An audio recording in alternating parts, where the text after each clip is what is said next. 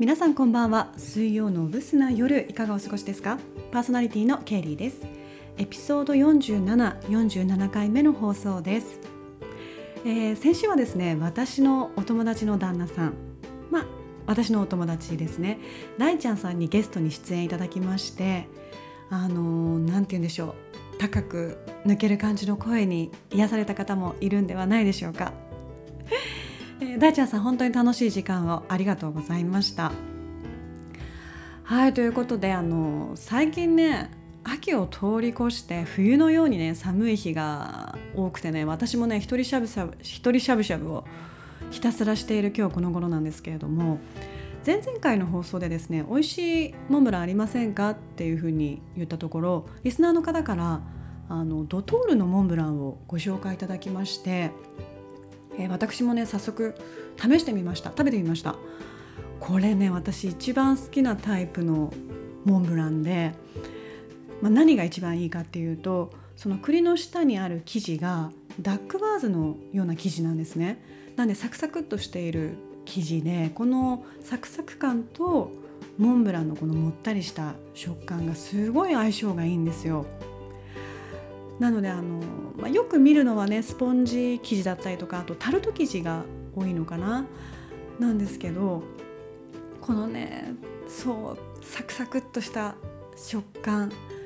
のモンブランがもうドトールなんでねもういっぱいありますし、まあ、値段はね400円ちょっとぐらいだったかな。なんですけど、まあ、手頃にね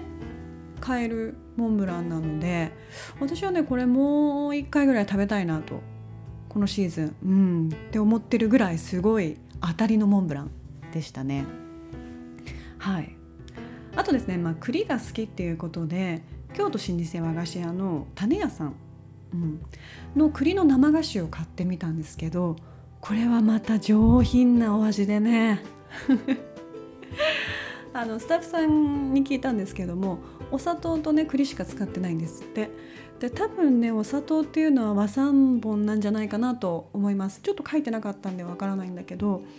でももう一口食べた瞬間口の中に栗が広がってでその後にねほんのり甘さが追いかけてくるんですけどまあ本当にお上品なもうさすが種屋さんだなとは思いました、うん、ただまあ本当に小さくてね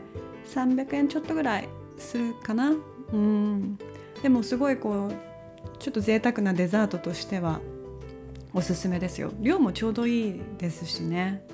はい、まあ、そんなに種屋さんたくさんないのでもし見つけた方は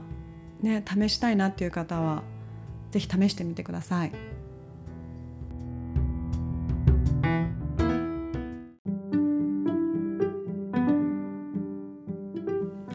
はいということでまあ芋栗かぼちゃとね食欲の秋もういろいろ食べたくなりますよね。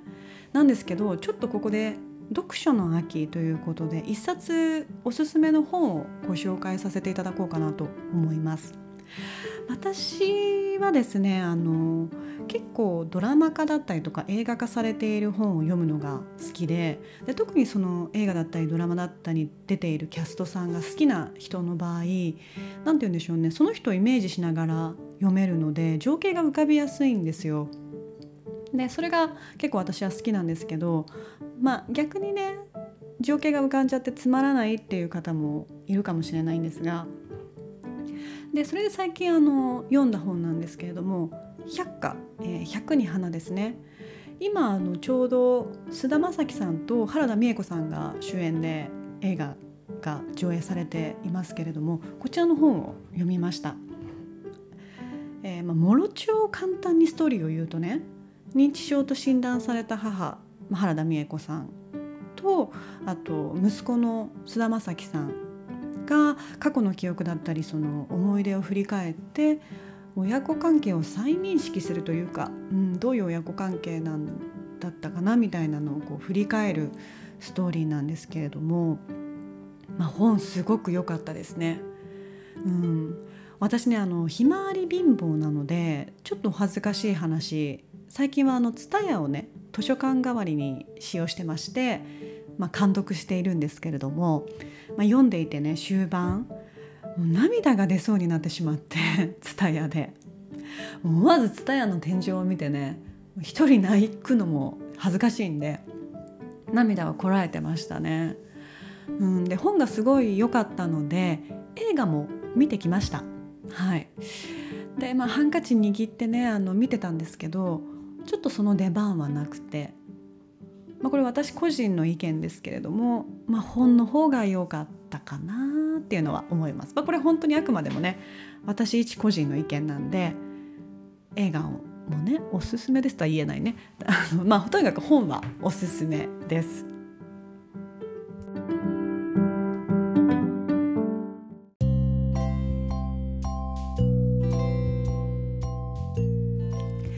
さてさてさて、えー、読書ということでちょっとねあの思い出した古い昔の記憶がありますのでちょっと今日はそれをお話ししようかなと思います。小学校6年生の時かなあの夏休みに読書感想文って宿題ありましたよね。で私はねもう本を読むのも感想文を書くのもすごい苦手だったんですよ。なんで感想文はねほぼ本の内容を書いてましたね。あのどういうことかっていうと「まあ、るがバツバツをして三角三角になったっていうところがほにゃららでよかったです」みたいな。本文をねその本の内容を書くことで作文の文字数を稼いでたんですよ。うん。まあね、まあ、こんなおバカさんの私でも、まあ、小6の時かなそれ相応のね電電気？電気？とかを読んだのかな。それ相応の本を読んでなんとかね感想文を書いていたんですけれどもまあその小6の夏休みの終わり一人のね女子がなかなか読書感想文を提出してなくて毎日のようにね先生に「何々読書感想文まだ提出してないぞ」みたいなことを言われてたんですね。でその子はね割といたって普通の子でどっちかっていうとねすごい先生にも気に入られてたしあとなんだろう勉強もね結構できてる方だったと思うんですよねそんな目立つっていう感じの子ではなくて。でまあねそんな子がもうその小6の夏休みの時だけはなかなか感想文を提出してなくてでその読書感想文だけ提出してなかったんだよね。でも毎日毎日帰りの会でさ先生から「まるまるまだか」みたいなことを言われててさ私もなんでそんな拒んでんの？みたいな。もうさっさと提出しちゃえばいいのにっていうふうに思ってたんですよ。なんか不思議だったの。普通の子普通普段普通だったからさなんでそんなに？え急にどうした？みたいな感じで思ってたんですけど。でね、まあ、ようやく書いてきたんですよ。そう。であの読書感想文は全員みんなの前で読まなきゃいけないっていうのがあって、まあ、私ももちろん読んだんですけどなんでそうその子もねあの「今日は書いてきました」っていうふうに言ってで先生が「じゃあ読みなさい」っていうことでその彼女が読み出したんですけれどもその読書感想文「笠地蔵」え？小6ようちら。うちらもう高学年。絵本？と思って。いやもう小6にして人生初めてかな。度肝を抜かれましたねあの時。タイトルを言われた瞬間え？っていう。もう多分ねクラス全員そう思ったと思うんだ。鮮明に覚えてるけれどもなんだろう教室内がねシーンってなったの。であの普段ね目立つ男子だったりとかちょっとこうふざけてるような男子とかだったらさ他の男の子から「絵本かよ!」みたいなヤジが飛ぶんだけどその普段普通の女の子だからさみんな何も言えないわけでもね絶対心の中ではね思ってたと思う「笠地蔵?」って「絵本で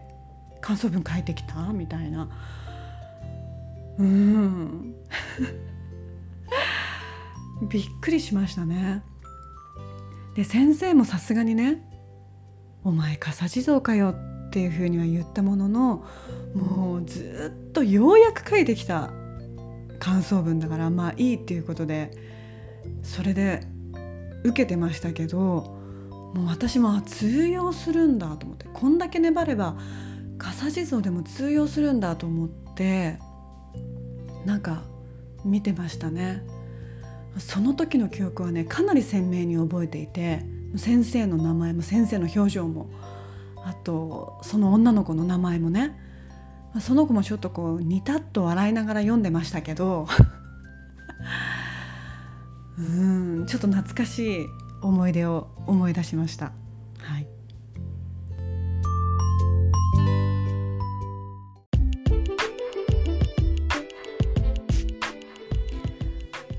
ということでねまあそんな小学校6年生の時の思い出を思い出しておりましたが最後に一つだけ、えー、告知をさせてくださいえ。今月のですね20日2124と、まあ、前の同僚の方のお手伝いで伊勢丹新宿店で開催されるサロン・ド・パルファンという、まあ、香水のイベントですねそこであの販売をお手伝いする予定です。まあなかなかね香水に興味がある方っていうのも少ないかもしれないんですけどもしあの伊勢丹付近とかねいらっしゃる方よかったらお立ち寄りください。なんかいろんな香りが楽しめると思いますので。はい、えー、それではそろそろ終わりにしようかな。今週もご清聴いただきありがとうございました。良い夜をお過ごしください。